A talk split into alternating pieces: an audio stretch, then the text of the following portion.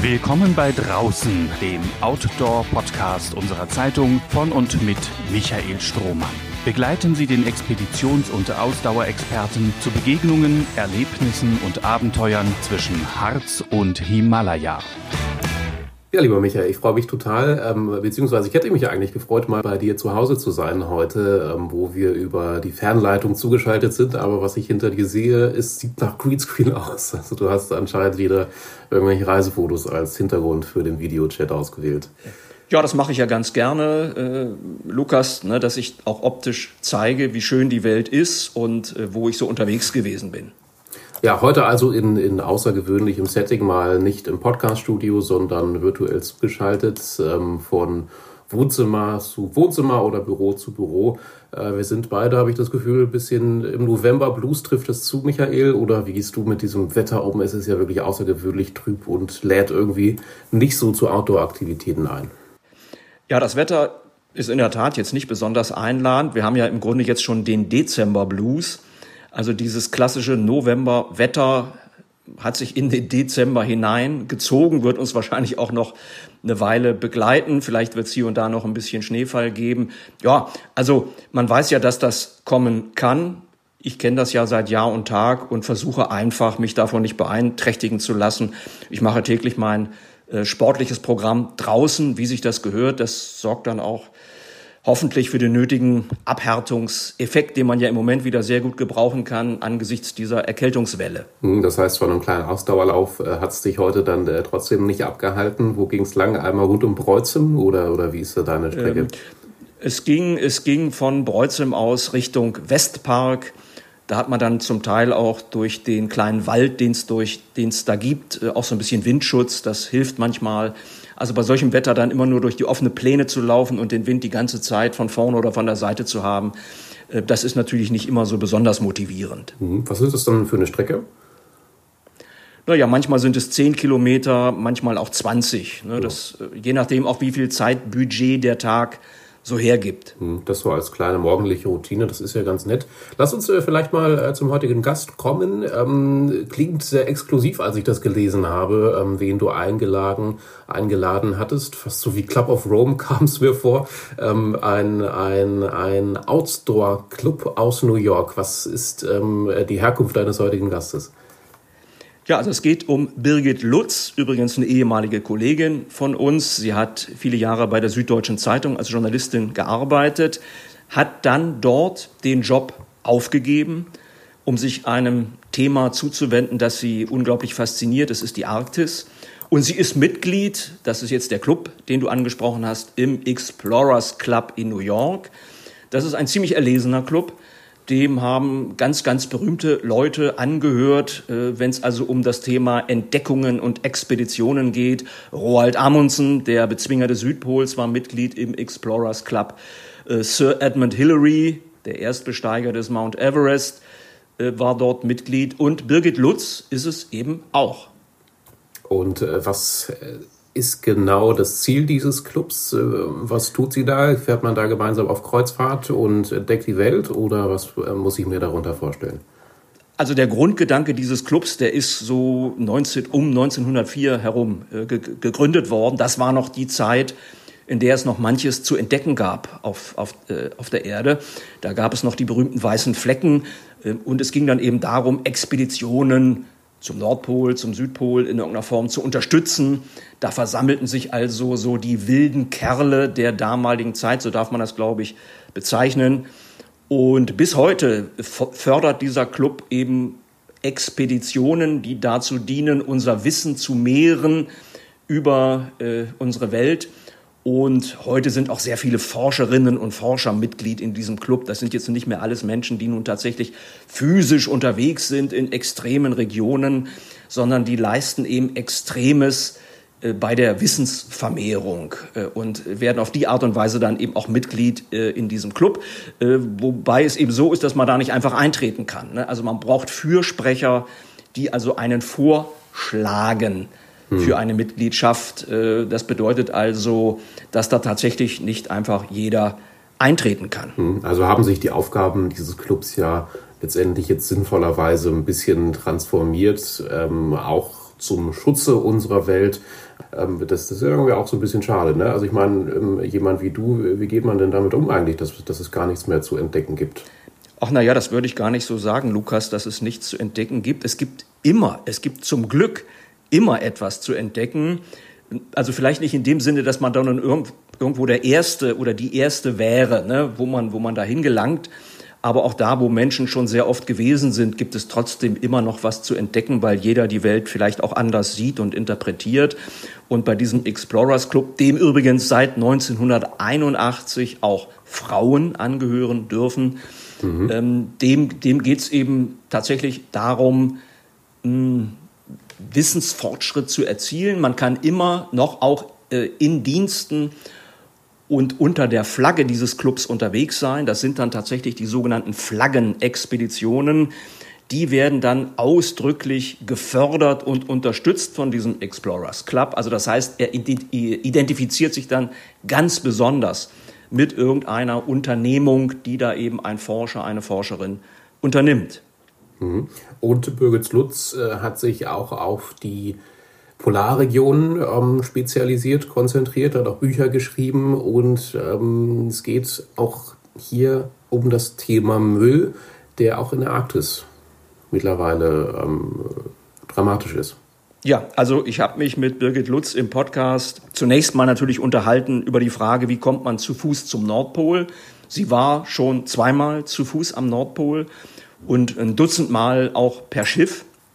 Also sie kennt den Nordpol auch sehr, sehr gut und die dortige Region. Das ist so ein bisschen der Einstieg äh, in den Podcast. Und dann geht es aber um ihr Herzensanliegen, den Erhalt der Arktis. Dort hat sie unter anderem ein Projekt aufgelegt, ein sogenanntes Citizen Science Projekt.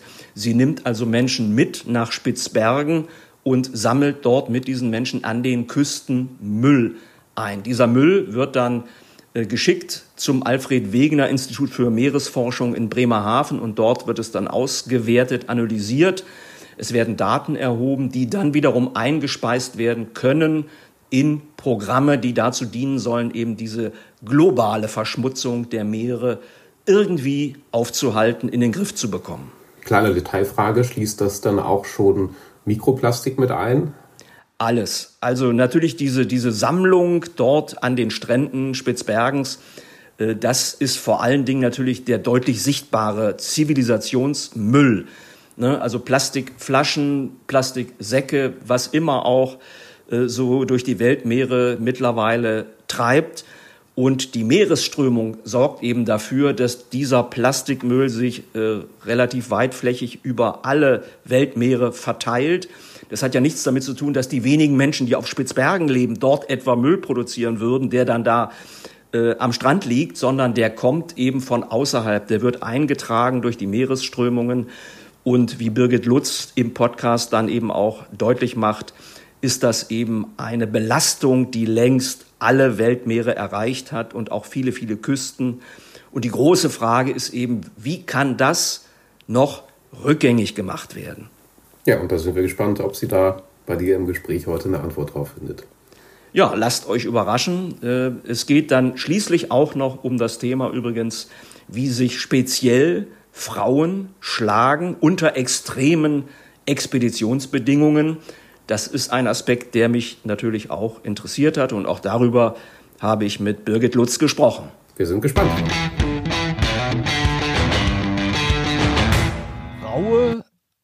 Ja abweisende und durchaus gefährliche Gegenden wie die Arktis zu erkunden und zu bereisen, das ist historisch betrachtet eine Männerdomäne. Das hat sich längst gewandelt. Du bist das beste Beispiel dafür. Frauen trauen sich völlig zu Recht all das zu, was Männer jahrhundertelang für sich gepachtet hatten. Wie, wann und wo ist deine Leidenschaft für das Unterwegssein unter extremen äußeren Bedingungen, vor allem im hohen Norden, geweckt worden? Das war, als ich ähm, erstmal sehr schön, dass ich bei dir sein darf in deinem Podcast. Ja, freut und, mich auch. Äh, ja, und zu deiner Frage, ähm, das war, als ich ähm, für die Süddeutsche Zeitung auf einem äh, Eisbrecher zum Nordpol unterwegs war und da zum ersten Mal gesehen habe, wie diese Welt da so weit im Norden aussieht mit diesen Also das Meereis und dieses Licht und all diese wunderbaren Dinge. Und da hat sich für mich eigentlich nochmal eine Welt auf unserer Welt eröffnet. Und äh, da ist es dann um mich geschehen.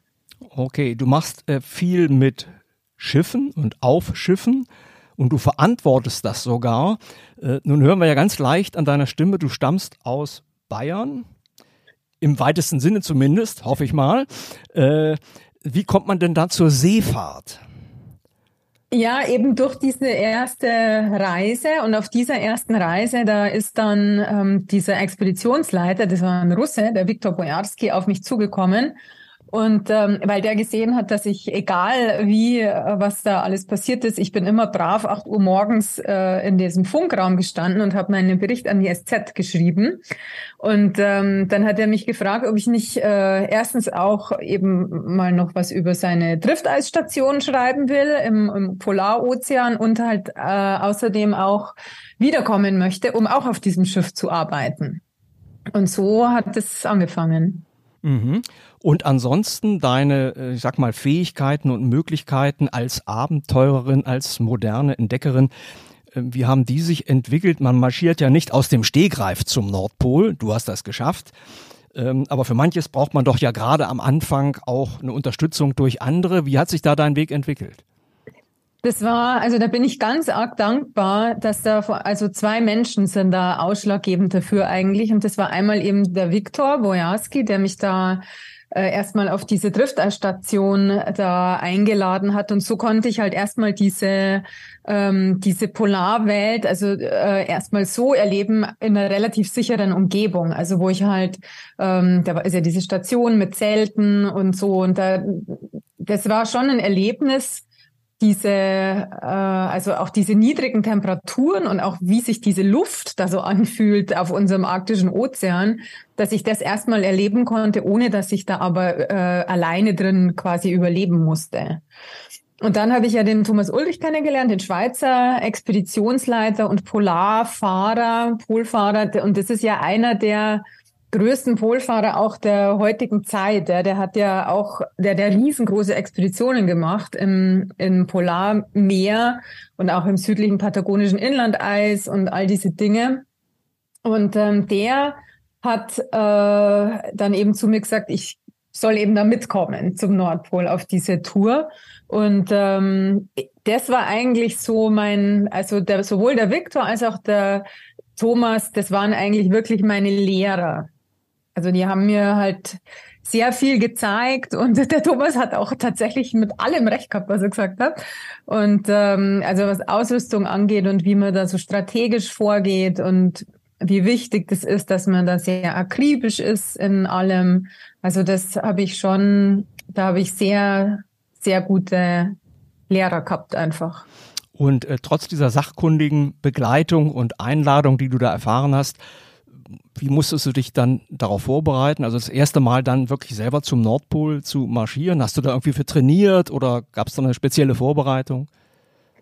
Also äh, ja, weil ich war ja ganz, also ich bin ganz normal und war da ganz normal und ähm, da wusste ich dann schon, also um jetzt sowas zu machen, da muss ich ordentlich zulegen noch konditionsmäßig. Und dann habe ich halt ein sehr engmaschiges äh, Trainingsprogramm angefangen und da hat mir auch wieder ein Freund von mir geholfen, der Hauke Bent. Und ähm, der hat mir so einen Trainingsplan geschrieben, den habe ich neben meinen Spiegel geklebt in meinem Badezimmer, dass ich beim Zähneputzen immer sehe ähm, und abends ein schlechtes Gewissen habe, wenn ich es nicht gemacht habe.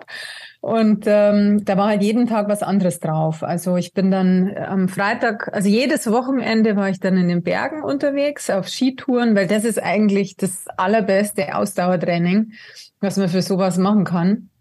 Und äh, während der Woche war ich auch immer noch mindestens einmal dann äh, auf Skitour in der Früh vor der Arbeit. Da habe ich ja noch Vollzeit bei der SZ gearbeitet. Und am Abend war ich dann entweder immer noch so, ja, weiß nicht, 10, 14 Kilometer laufen oder zwei Kilometer schwimmen. Oder ich habe Krafttraining gemacht, weil ich war natürlich auch, also ich war viel zu schwach für, also für sowas eigentlich. Und ich hab, musste da schon noch echt meine Muskeln trainieren und, ähm, und einen Tag in der Woche war Pause. Mhm. Ist das Thema Kälte auch eines, auf das man sich in irgendeiner Form speziell vorbereitet? Ähm, also Kälte, da würde ich halt immer empfehlen, dass man so viel wie möglich draußen ist, wenn es kalt ist. Also ich habe da halt immer versucht, da auch tatsächlich den ganzen Winter, bevor ich wusste, also dass es halt losgeht, dass ich wirklich viel draußen bin, wenn es richtig kalt ist. Auch viel weit oben bin in den Bergen, wo es halt immer noch kälter ist.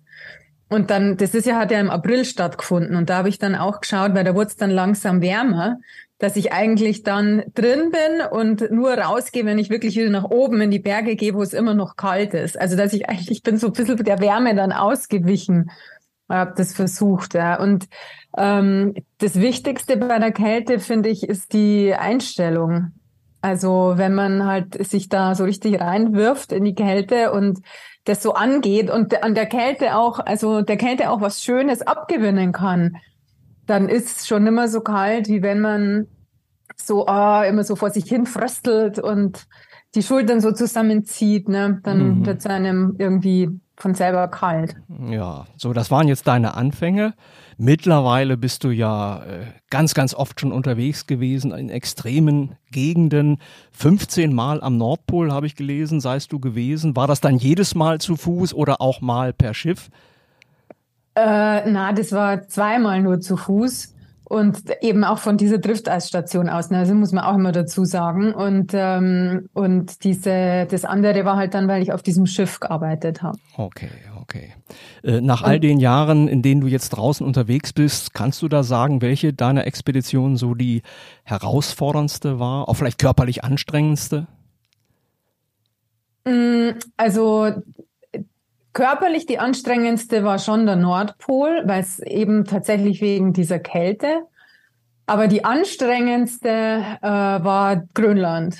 Also die Grönland-Durchquerung, weil es da halt, äh, weil das psychologisch so äh, spannend wurde. Wie lange bist du da unterwegs gewesen?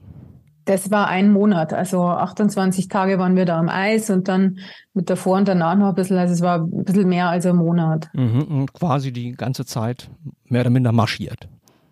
Genau, also zu dritt äh, marschiert, ja. Mhm.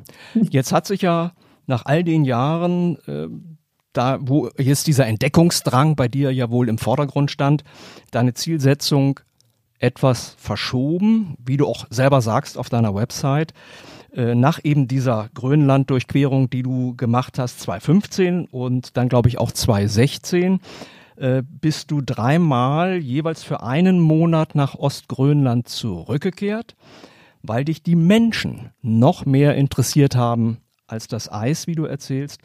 Du sprichst von den Menschen dieser einmaligen Ära zwischen Tradition und Moderne. Was macht die Moderne mit und aus diesen Menschen, die dort leben? Ja, das ist eine gute Frage. Die, also die Moderne, die geht nicht so gut um mit diesen Menschen natürlich. Ähm, was, was gar nicht so sehr an der Moderne liegt, sondern daran, wie schnell sie über die Menschen kam. Weil dort ist ja diese, wie du sagst, ne, die einzigartige äh, Moment jetzt, wo man Leute hat, die sind noch tatsächlich, wenn man das immer so dramatisch ausdrücken möchte, sind die noch in der Steinzeit aufgewachsen. Also in so Erdhäusern und ähm, wo man halt wirklich noch von der Jagd lebte und gereist ist und äh, mit den mit den Frauenbooten, mit den Umjagds und mit den Kajaks jagen ging und so weiter. Und ähm, die sind jetzt 60 Jahre alt und haben ein iPhone. Und das äh, kann ja gar nicht gut gehen. Also das sorgt natürlich für sehr viel Reibung und diese Menschen sind halt ganz anders aufgewachsen. Also die sind halt in, wirklich in der Natur aufgewachsen. Die haben sehr gute Sensoren dafür, wo an welcher Ecke der nächste Eisbär steht oder wissen, wann welche Fische kommen, wann, also die, die können einfach das, was kaum noch jemand auf der Welt kann, nämlich ganz alleine überleben. Und ähm, das ist aber halt nicht mehr gefragt heute. Also diese, als dann nach dem Zweiten Weltkrieg diese Moderne so schnell über diese Menschen gestülpt wurde, ähm, da waren seitdem sind halt eigentlich ähm, ja all diese Fähigkeiten nimmer wichtig, leider. Also, ja, könnte man zugespitzt sagen, die Moderne beraubt sie dieser Fähigkeiten? Das kann man durchaus so sagen, ja. Also weil sie, also auf indirekte Weise, ne, weil sie sie halt überflüssig macht und dadurch praktizieren sie sie auch nimmer und dadurch die Kinder können es jetzt auch nimmer. Nein, ich kann es mir aber, auch äh, schwer vorstellen äh, oder vorstellen, ähm, wie man jetzt das Leben dann neu gestaltet unter diesen Bedingungen, ja, wenn man es eben von Kindesbeinen an ganz anders gelernt hat. Also wie äh, führt man jetzt ein erfülltes Leben unter diesen Bedingungen, ne, ein, ein Leben, das Sinn macht? Werden da viele auch aus der Bahn geworfen? Ja, genau das. Also diese, wie du so richtig sagst, so ein sinnhaftes Leben ist dann sehr schwierig, weil man das halt, ähm, also die, die, der dänische Staat hat halt nach äh, Grönland eigentlich, also so das Geldsystem gebracht, aber keine Arbeit. Das ist äh, die große Krux an der Sache. Und die einzige Arbeit, die sie hatten, nämlich das Jagen und auch das Felle verkaufen, also das Robbenfell verkaufen, das ist ja durch Umweltschutzorganisationen zerstört worden. Also das muss man ganz klar so sagen. Also man kann ja keine Robbenfälle mehr handeln. Wir können zwar mit gutem Gewissen unsere Massentierhaltung machen, aber die Grönländer dürfen keine Robbenfälle verkaufen. Und, ähm, und das für, also macht halt eigentlich die einzige Einnahmequelle, die sie hätten ausbauen können, äh, hat es halt zerstört und der neue kam nicht dazu. Also es wurden da einfach keine Arbeitsplätze geschaffen. Und das bedeutet, dass diese Menschen halt auf Staatshilfen angewiesen sind, was ja nirgends zu einem erhöhten Selbstbewusstsein führt. Und natürlich werden die dann, also da kommt es zu den üblichen Problemen, zu Alkoholismus, zu Gewalt, und das ist insbesondere dort halt besonders dramatisch, weil halt noch vor 60, 70 Jahren war das halt eine sehr friedliche Gesellschaft. Und das hat sich halt leider komplett gewandelt, weil, wie du sagst, die Menschen halt äh, vielfach aus der Bahn geflogen sind. Du hast dich sehr intensiv äh, mit diesen Menschen beschäftigt, hast ja auch ein Buch darüber geschrieben. Wie du selber sagst, eines deiner wichtigsten Bücher, vielleicht sogar das wichtigste haben diese Menschen eine Botschaft für uns? Kann man das irgendwie äh, übersetzen? Ne? Also wir glauben ja, wir kommen dahin und wir bringen halt diese moderne Welt mit uns und wir bringen allerlei Ratschläge. Äh, und die Menschen sind so quasi in der permanenten Opferrolle. Aber können wir auch was von ihnen lernen? Haben sie tatsächlich eben auch, wenn man so will, im übertragenen Sinne eine Botschaft für uns? Also was lernen kann man da auf jeden Fall, weil ähm, also jemand wie ich kann da sehr viel Gelassenheit lernen, was äh, für einen ungeduldigen Menschen sehr schwierig ist. Und ähm, halt einfach die, also diese ganzen vielerlei Probleme, die wir uns so machen, dass die halt, das, also dass wir schon in einer sehr künstlichen Welt leben, habe ich dort gelernt. Na, weil da geht's halt, das ist auch das gleiche wie bei den Expeditionen, da geht's halt einfach drum, dass man überlebt und dass man halt in dieser in dieser Welt äh, ja einfach am Leben bleibt. Und da geht es jetzt nicht drum, welche Marke Hose ich anhabe oder äh, wie meine Fingernägel aussehen oder ob ich das passende, weiß ich was anhabe oder äh, so Statussymbole, das gibt's da nicht. Und ähm, da geht's halt um, ja, einfach um ganz andere Dinge. Und das ist ein sehr viel, ja, es ist immer noch ein sehr viel einfacheres Leben und ähm, auch ein sehr, sehr egalitäres Leben. Also da werden halt auch die Menschen dann tatsächlich eben nicht nach dem beurteilt, was sie anhaben, sondern, und auch nicht wer sie sind, sondern wie sie sich halt benehmen. Also das ist so eine, ähm, einer hat mal gesagt, so eine Tag-zu-Tag-Demokratie, also wo halt immer wieder neu eigentlich alles bestimmt wird und ähm, wo halt tatsächlich jemand, der in unserer Gesellschaft vielleicht seltsam wäre, weil er als Mann Frauenkleider trägt oder weiß ich was, ähm, der ist halt dort einfach, der wird halt so beurteilt, wie man sich halt einfach wünschen soll, würde, ne? dass er halt einfach beurteilt wird nach dem, was er macht und kann. Und wenn der dann eben gut reden kann, dann wird er in irgendwelche Gremien gewählt und wird dann sogar zum Richter da, ja. So, und ähm, weil er das kann. Und ähm, das ist was sehr Schönes. Also das ist, es gibt dort eine Art von Freiheit, obwohl man so eingeschlossen ist und aus seinen Dörfern ja eigentlich nicht rauskommt, gibt es dort eine Art von Freiheit, die hier, äh, das können wir uns gar nicht vorstellen, wie frei diese Menschen eigentlich in ihren Köpfen sind. Also können wir tatsächlich eine ganze Menge von Ihnen lernen. Äh, und nun gibt es ja neben diesen soziokulturellen Veränderungen in der Arktis, die du beobachtet hast, natürlich auch den Umweltaspekt und den Aspekt der Erderwärmung. Du hast mit dem Alfred Wegener Institut für Polar- und Meeresforschung in Bremerhaven ein Plastikmüllprojekt entwickelt. Also mit Gästen deiner Schiffstouren sammelst du den Müll an Spitzbergens Stränden ein, du wiegst und zählst ihn. Welche Erkenntnisse hast du dabei gewonnen? Und wo bleibt der eingesammelte Müll? Ähm, ja, der eingesammelte Müll, der, ähm, der wird, der meiste davon kommt aufs Festland dann und wird verbrannt. Ein paar haben, paar Mal haben wir aber ja diesen eingesammelten Müll tatsächlich nach Bremerhaven geschickt. Und ähm, dort wurde dann gesondert analysiert und da haben ihn dann Künstler und Künstlerinnen abholen können, die daraus allerlei ähm, tatsächlich tolle Kunstwerke dann noch gemacht haben. Also den, diesen Müll, das ist aber sehr wenig eigentlich, aber immerhin, also diesen Müll, den gibt's immer noch. Ja.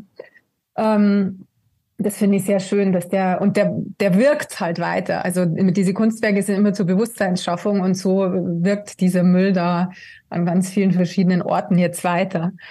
Und was haben wir da für Erkenntnisse? Ähm, also ich sammle das ja immer mit Gästen. Das ist so ein Citizen Science Projekt. Und die Erkenntnisse sind halt, ähm, ähm, also wir, wir melden diese Daten dann ans Alfred Wegener Institut und die jetzt so durch dieses Sammeln kann man diese Daten jetzt vergleichen. Also wir sammeln das immer nach einem bestimmten Schema und so weiß man halt jetzt, dass in Spitzbergen da liegt genauso viel Müll am Strand wie in den besiedelsten Gebieten von Europa oder in Südchina oder so.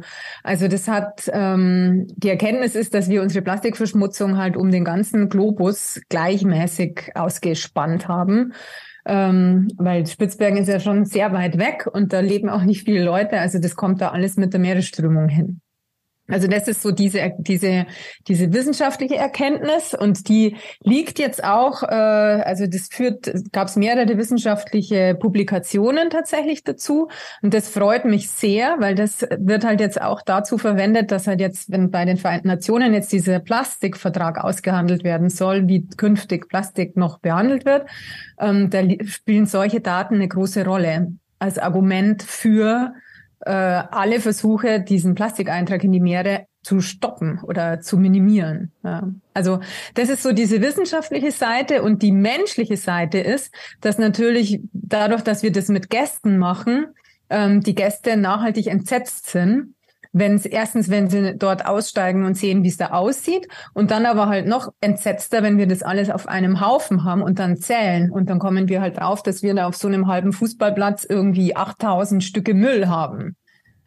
Und ähm, das macht schon was mit den Leuten. Also, und das ist so ein schönes Nebenprodukt, dass man da sehr, sehr viel Bewusstsein schaffen kann damit. Also, das ist ein ganz, ganz wichtiger Aspekt. Was macht es mit den Leuten? Das wäre jetzt auch eine Frage noch gewesen. Also, nach diesem Entsetzen auf Spitzwer Spitzbergen, was kommt dann? Ne? Also, verändern die Menschen tatsächlich ihr Verhalten daheim? Weil darauf würde es ja ankommen. Deswegen würde ich auch ganz gern nochmal beim Plastikmüll bleiben, denn er steht ja nun mal für die Lebensverhaltens- und Produktionsweisen, die die globale Umweltzerstörung und die Klimakatastrophe verursachen. In den Anstrengungen von engagierten Personen wie dir ist oft die Rede davon, dass wir gemeinsam zum Beispiel die Erderwärmung und Ressourcenvernichtung aufhalten müssen. Mir scheint es ein Problem zu sein, dass wir eine Kategorie ist, von der sich viel zu wenige angesprochen fühlen. Sind wir nicht immer nur die anderen und nie man selbst? Es geht mir also um die Frage, wie Inhalte, man könnte auch sagen Fehlverhalten und Fehlentwicklungen adressiert werden. Denn wir stehen doch vor einem enormen Vermittlungs- und Deutungsproblem. Ne? Also wie lässt es sich erreichen, dass viel mehr Menschen selbstbestimmt diesen Nebel aus Konsumverlockungen durchschauen, in denen sie da möglicherweise ja auch geradezu unheilvoll verstrickt sind äh, und äh, wann, ab wann verhalten sie sich dann auch wirklich anders, ne? ändern also ihre Einstellung zum Konsum und ihren äh, tatsächlichen Konsum.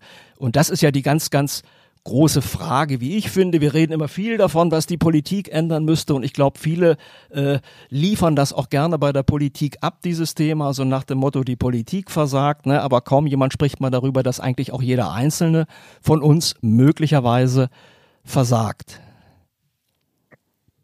Ähm, also da hast du jetzt ganz viele Dinge angesprochen, die extrem wichtig sind und die man sehr differenziert anschauen muss.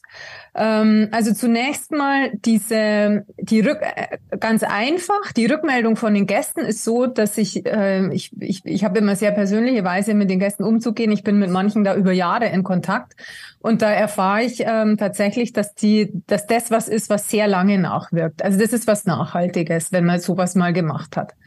Ähm, dann ist es aber so, du sagst jetzt dieses Wir, ja, und ähm, das Wir finde ich eine ganz schwierige Geschichte, weil ähm, und auch ob man das so bei der Politik ablädt oder ist es die individuelle Ebene? Also ähm, ich bin mittlerweile, ich bin da zweigeteilter Meinung. Also ich bin schon der Meinung, dass jeder Einzelne das tun können sollte, was er kann. Also man muss jetzt nicht mehr unbedingt ähm, fünf Langstreckenflüge im Jahr machen und man muss jetzt auch nicht mehr unbedingt äh, alles in Plastik eingeschmeißt im Supermarkt kaufen. Es ist aber leider ja so, dass wir ja in einer Gesellschaft leben, die lässt uns in ganz vielen Dingen nicht viel Wahl. Und wenn, dann haben wir die Wahl zwischen den falschen Sachen. Also ich habe äh, in, in dem neuen Buch, da habe ich ja das, das Gurkendilemma auch angesprochen. Ich weiß nicht, ob du darauf raus wolltest. Das Gurkendilemma ist, äh, dass man im Supermarkt immer nur die Wahl hat zwischen der eingeschweißten Biogurke oder der nicht eingeschweißten konventionellen Gurke. Und da geht es nicht um die Gurke dabei, aber da geht es um all, um ganz viele Sachen, die wir in unserer Gesellschaft eigentlich nur falsch machen können.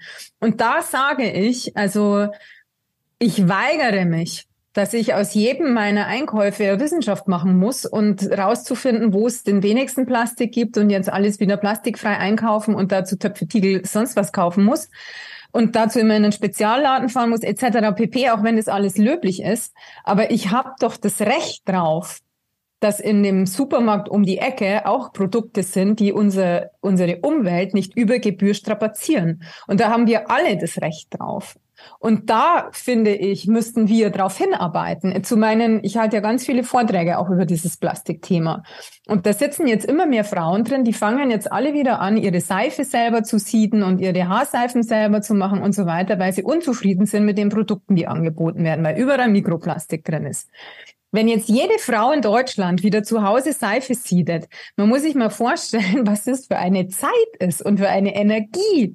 Und diese Energie, die sollten wir bündeln und sollten zu unseren, äh, zu denen, die dafür verantwortlich sind, dass es nur so Mikroplastikprodukte gibt, sollten darauf hinarbeiten, dass die Gesetze verändert werden und dass es einfach diese Produkte nicht mehr gibt. Ja, das fände ich sinnvoller und nachhaltiger. Und deswegen ist dieses Wir also dieses, dass wir uns da alle so schlecht verhalten und dass wir jetzt dieses schlechte Gewissen haben müssen, das, ähm, da bin ich nicht mehr damit einverstanden. Also man müsste bei diesem Wir schon auch genau also rausfinden, wer hat's denn verursacht. Also man muss da finde ich, also auch das steht, steht in meinem neuen Buch in einem, in einem Interview mit einem Philosophen, der dann gesagt hat, bei diesem Wir müsste man eigentlich genau hinschauen, wer hat's denn verursacht. Und man müsste die Verantwortung und die Schuld genau da ablegen, wo sie entstanden ist, damit die anderen entlastet sind. Weil nur wenn die, wenn man entlastet ist, wenn man frei ist, dann ist man auch handlungsfähig.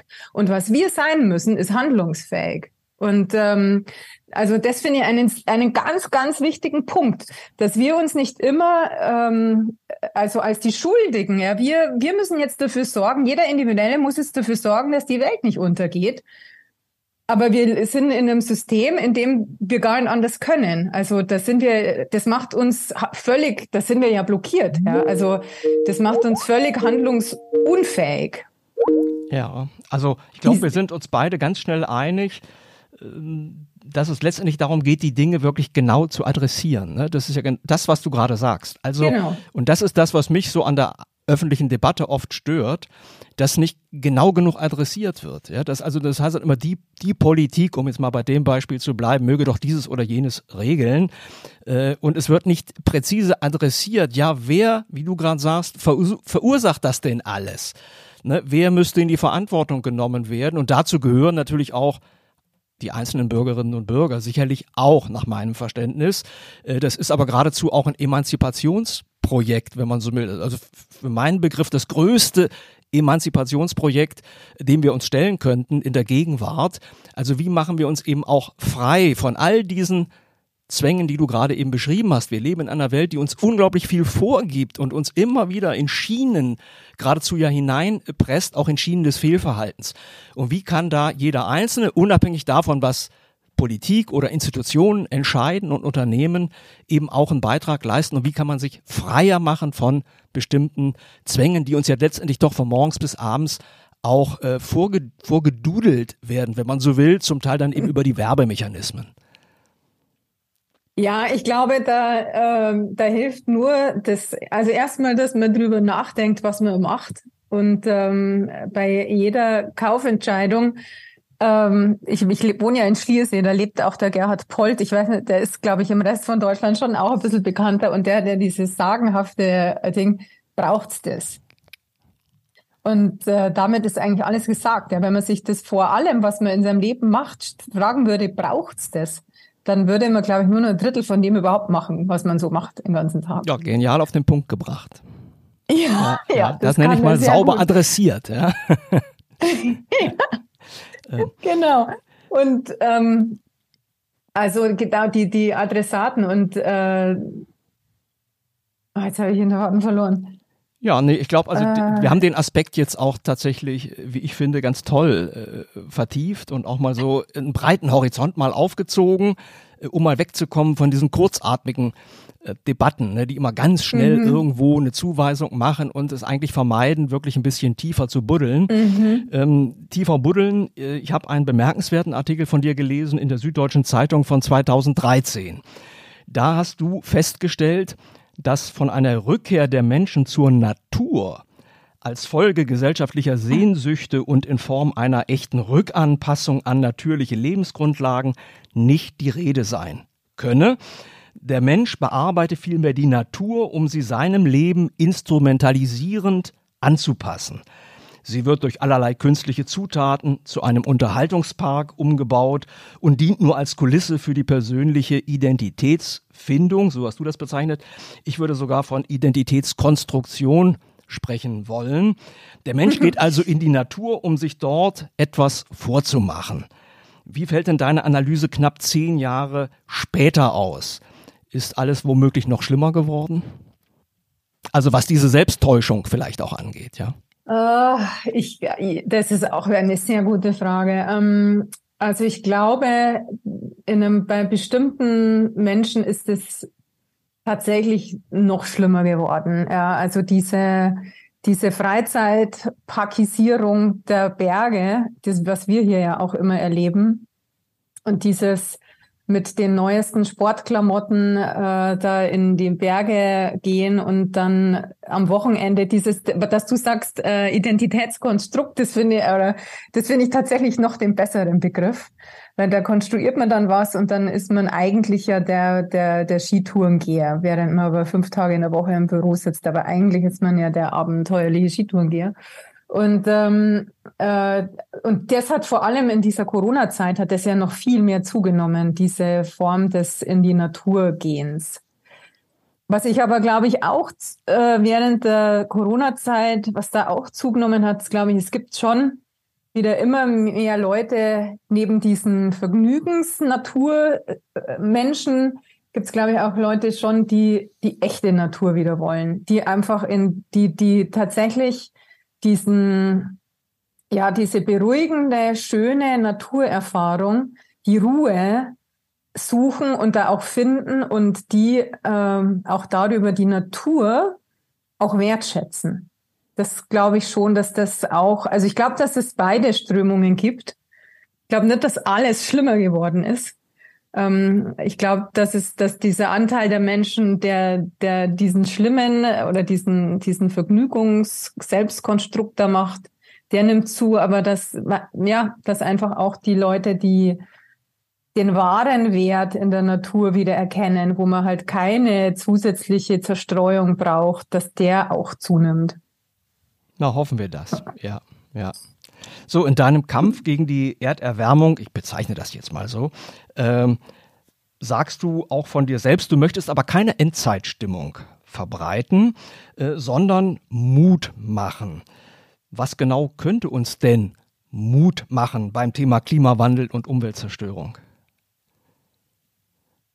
Mut machen kann uns, dass es ja noch nicht zu spät ist. Ja, das kann uns Mut machen und das muss uns Mut machen, weil wir, also es, wir müssen uns jetzt nicht ergeben und sagen, das passiert jetzt einfach alles unaufhaltsam so passieren. Und ich äh, möchte auch nicht, dass Leute äh, also ich möchte auch Mut dazu machen, sich von diesem riesengroßen Thema nicht so unterkriegen zu lassen, das so übermächtig erscheint. Und es gibt eben immer wieder Lichtblicke am Horizont, wo man sagen kann, jetzt tut sich ja was. Also wenn ich jetzt wieder sehe, dass doch in der Solarindustrie in Deutschland jetzt doch einiges vorangeht, wenn ich sehe, dass ähm, auch in der Windindustrie in Deutschland doch einiges jetzt vorangeht, zwar immer noch viel zu langsam, aber wenigstens geht's voran. Ähm, dann, dann muss mir sowas Mut machen. Und man, ich würde immer empfehlen, auf die guten Sachen zu schauen und sich davon motivieren zu lassen und, ähm, und nicht von diesem übermächtigen Thema sich erdrücken zu lassen. Und es ist eben also auch im Anschluss an das, was wir gerade gesagt haben mit diesem Wir, dass man halt äh, feststellen muss, wer hat's verursacht, dass man dadurch halt auch diese Schuld von sich selber mal herunternehmen sollte und sich mal veranschaulichen sollte, wie viel Wahl hatte ich denn in meinem Leben, ein anderes Leben zu führen als das, was es jetzt gab. Und ähm, auch das, finde ich, macht einem wieder Mut, und weil es einem diese Schwere, diese Schuld wegnimmt. Und wenn man sich dann mit, also jeder hat ja in seinem Umfeld vielleicht irgendwelche Möglichkeiten, wie er halt in seinem Bereich was verändern kann. Also ich habe jetzt ja in den letzten zehn Jahren mein ganzes Leben umgekrempelt und stelle jetzt mein ganzes Leben in, in diesen Dienst. Ähm, das kann jetzt vielleicht nicht jeder, aber jeder hat mit Sicherheit Bereiche, wo er nicht nur selber Seife sieden kann, sondern irgendwas machen kann, was ein bisschen weiter wirkt. Oder er kann, man kann sich einer Partei anschließen, man kann sich einer Umweltorganisation anschließen, man kann, ähm, also man, man sollte halt aktiv werden, ja. Und aus diesem Aktivwerden schließt man dann äh, oder hat man dann selber auch wieder mehr Hoffnung, glaube ich. Und also ja. Okay, ja, ähm, ein anderer Aspekt, der, äh, ich finde, bei dir total interessant ist, in deinen Vorträgen gehst du auf die weiblichen Erfolgsfaktoren bei extremen Expeditionen ein. Was können Frauen im Unterschied zu Männern an Fähigkeiten und Grundvoraussetzungen einbringen, um extreme physische und psychische Herausforderungen zu meistern? Also bei so extremen physischen äh, Herausforderungen, da haben Frauen halt einfach diesen Vorteil, dass sie extrem leidensfähig sind. Also, weil wir müssen ja ein bisschen leiden, wenn wir Kinder kriegen. Und ähm, das können Frauen. Also die sind leidensfähig. Und die halten auch, diese Frauen sind wahnsinnig zäh, wenn es um so äh, extreme Dinge geht. Aber was halt ähm, nicht nur in dieser ja, oder genau, sind extrem zäh. Ja, das heißt also, wenn du, du hast ja vorhin gerade erzählt, mit Männern warst du unterwegs zum Nordpol, da war jetzt nicht unbedingt die Frau die erste, die gejammert und geschlottert hat. nee, nee, das war äh, eigentlich andersrum dann, ja. Okay, okay. Äh, ich würde gerne noch zu sprechen kommen auf deine Mitgliedschaft im erlesenen Explorers Club in New York. Der wurde 1904 gegründet, zu einer Zeit, als es eben noch die klassischen, wagemutigen und manchmal ja auch verlustreichen Entdeckungsfahrten gab weltweit. Das war dann auch zum Teil so eine Art Wettlauf der Nationen, ne, die letzten weißen Flecken der Erde zu erkunden. Den exklusivsten Heldenclub der Welt nannte ihn das Magazin Focus zum Beispiel.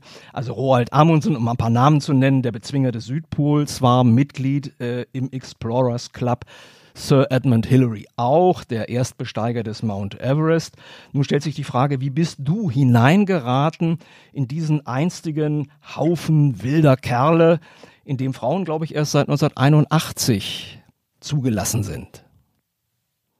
Ähm, das weiß ich gar nicht, seit wann die zugelassen sind, aber ich bin da hineingeraten, weil da irgendwann mal ein Gast auf dem Schiff der meinte, ich würde ja völlig irre Sachen machen und er, der war in diesem Explorers Club und er hat mich dann da eingeladen. Und es ist ja eine ziemliche Prozedur, da aufgenommen zu werden, weil man braucht ja ja so Bürgen, die auch sagen, das ist wirklich toll, was die macht und man muss auch dann ein, also man muss auch sehr dezidiert, äh, detailliert aufführen, was, ähm, was man alles gemacht hat und ähm, dann wird darüber beraten und dann wird man aufgenommen. Und ähm, das habe ich dann gemacht und der, dieser, der hat für mich gebürgt und noch jemand hat gebürgt und so wurde ich da zum äh, nicht Member, sondern Fellow, ja tatsächlich. Also, ah ja, möglicherweise ähm, ein feiner Unterschied, ja?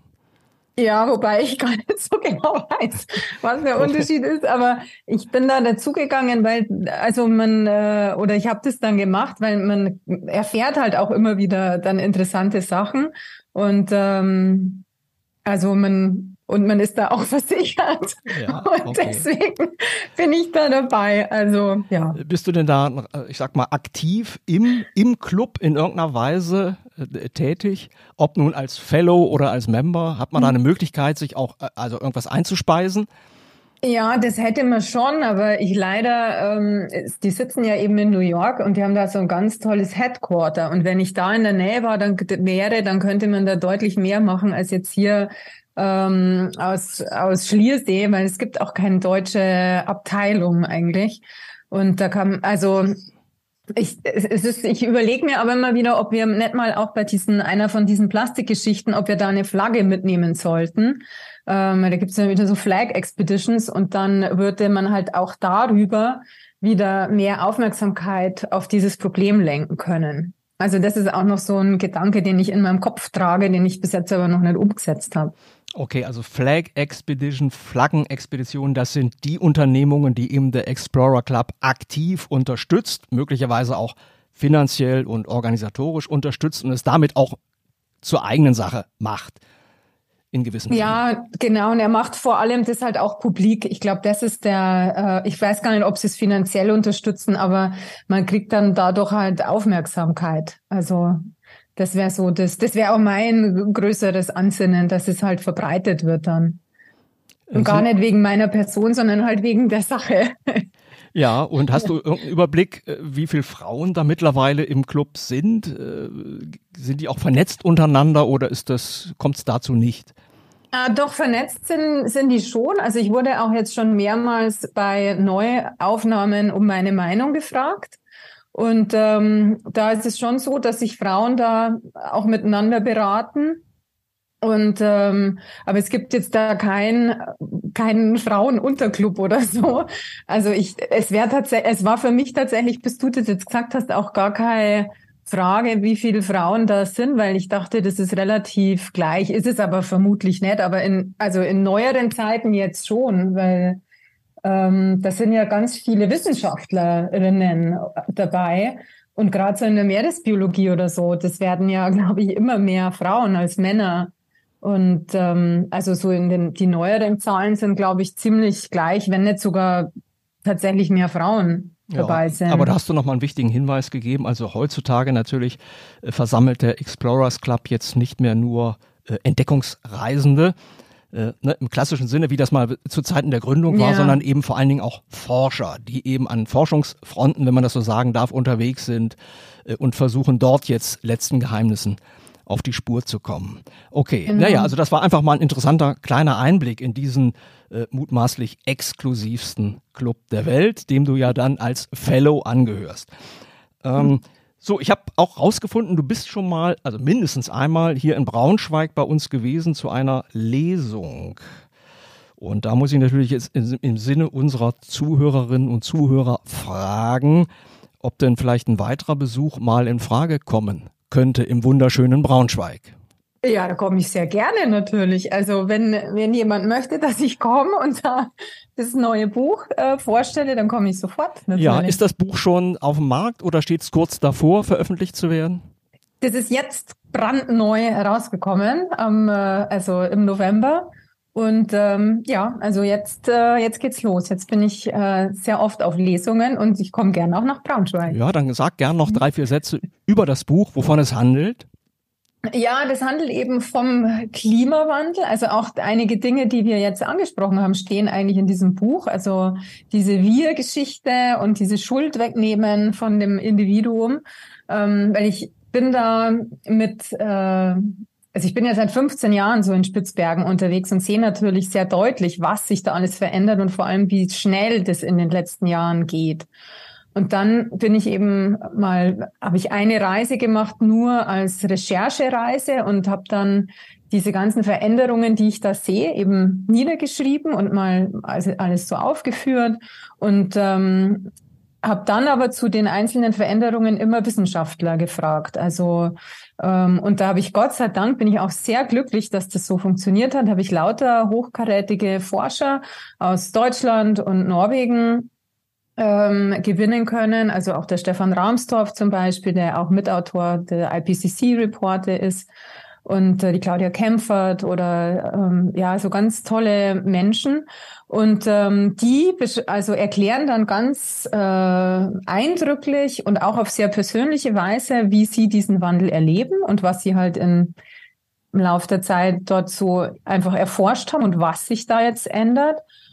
Und ähm, dann gehe ich aber halt auch darauf ein, wie, also was das mit diesen Menschen so macht, äh, die halt immer diese Daten verkünden und dann wird nicht gehandelt. Und also ich habe da dann auch noch Philosophen und Psychologen befragt und das ist so ein, das ist auch wieder wie dieses Grönland-Buch, es ist eigentlich so ein Puzzle, ähm, wo ich diese, dieses Thema aus ganz vielen Seiten beleuchte. Ähm, und zum Schluss ergibt sich hoffentlich ein Bild, das eben zum Schluss dann Mut macht und äh, wo man eben sieht, also wo man vor allem auch den Wert erkennt, weil natürlich durch diese Reisebeschreibung diese immer wiederkehrende Schönheit, die ja auch zu sehen ist, man hat auch wieder den Wert erkennt, dass es unser Planet schon, abgesehen davon, dass wir ihn halt bewohnbar halten müssen, auch wert ist, so weiter bestehen zu dürfen, wie er wie er jetzt besteht. Ja, liebe Birgit, dann äh, beenden wir den heutigen Podcast mit dieser Lektüreempfehlung und ich danke dir ganz, ganz herzlich für dieses äh, wirklich extrem facettenreiche Gespräch. Vielen Dank für deine tollen Fragen. Es hat mir ganz großen Spaß gemacht jetzt. Dankeschön. Mehr Podcasts unserer Redaktion finden Sie unter braunschweiger-zeitung.de slash podcast.